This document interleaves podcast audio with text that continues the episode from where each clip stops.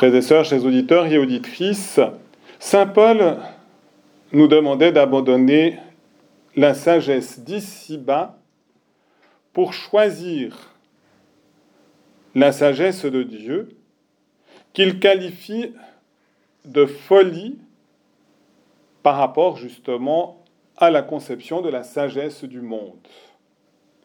Mais il nous en donne le sens. Il nous dit que tout nous appartient du moment que nous sommes au Christ et que le Christ étant à Dieu, Dieu lui-même nous appartient. Et que c'est là ce qui doit combler en quelque sorte notre cœur et le combler de sagesse. Et si nous regardons l'Évangile, nous voyons justement que les disciples qui vont devenir les premiers apôtres du Seigneur vont choisir le Seigneur. Et en choisissant le Seigneur, d'une certaine manière, ils posent des actes de folie aux yeux des hommes. En effet, Jésus se manifeste. Pierre, ses amis ont travaillé toute la nuit sans rien prendre. On peut même probablement imaginer qu'ils devaient être agacés, énervés, surtout si on sentait qu'ils avaient besoin de ces poissons pour leur subsistance, la subsistance de leur famille. Or, au moment où Jésus arrive sur le rivage, il commence à annoncer l'Évangile. Il se manifeste à eux par sa parole, comme nous le faisons dans l'Eucharistie. Nous commençons d'abord par écouter la parole de Dieu. Et puis ensuite, Jésus demande à Pierre d'aller au large et de jeter les filets. Pierre fait d'abord une objection. Nous avons peiné toute la nuit sans rien prendre, mais il se ravise. Il comprend déjà que obéir à la parole de Jésus, c'est être en communion avec lui, et mystérieusement, son cœur est déjà attiré par Jésus.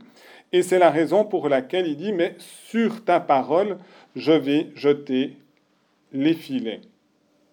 Et à ce moment-là, c'est une quantité de poissons qui se précipitent dans les filets de pierre à tel point qu'ils vont remplir les deux barques à rabord et qu'elles enfoncent.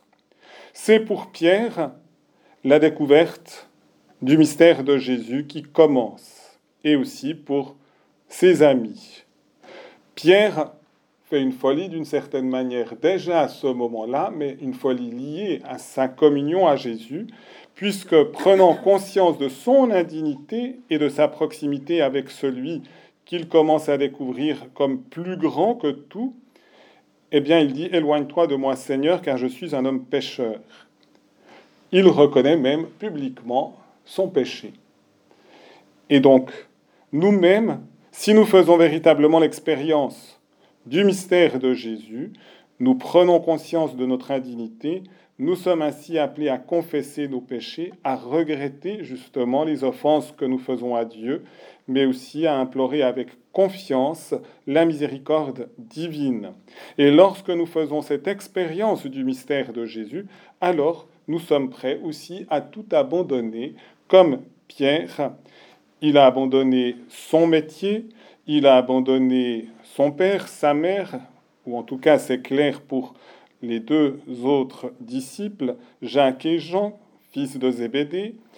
Il va aussi quitter, d'une certaine manière, comme Saint Nicolas de Flux, son épouse, alors que sans aucun doute il l'aimait, parce qu'il choisit de suivre Jésus, comprenant que Jésus vient à notre rencontre, vient à la rencontre de l'humanité pour sauver le monde.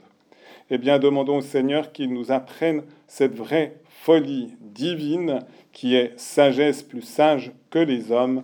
Amen.